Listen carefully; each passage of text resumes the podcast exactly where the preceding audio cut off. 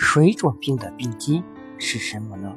水肿是指体内水液肿瘤泛滥肌肤，表现以头面、眼帘、四肢、腹背甚至全身浮肿为特征的一类病机。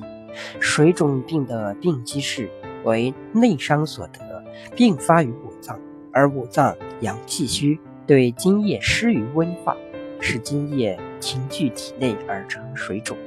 其中经文中五脏阳以结，是以对其基本病机的高度概括；而孤精于内，气耗于外，又是对水肿病机的补充。由于五脏阳气虚，津液不化，停聚体内，形成水肿。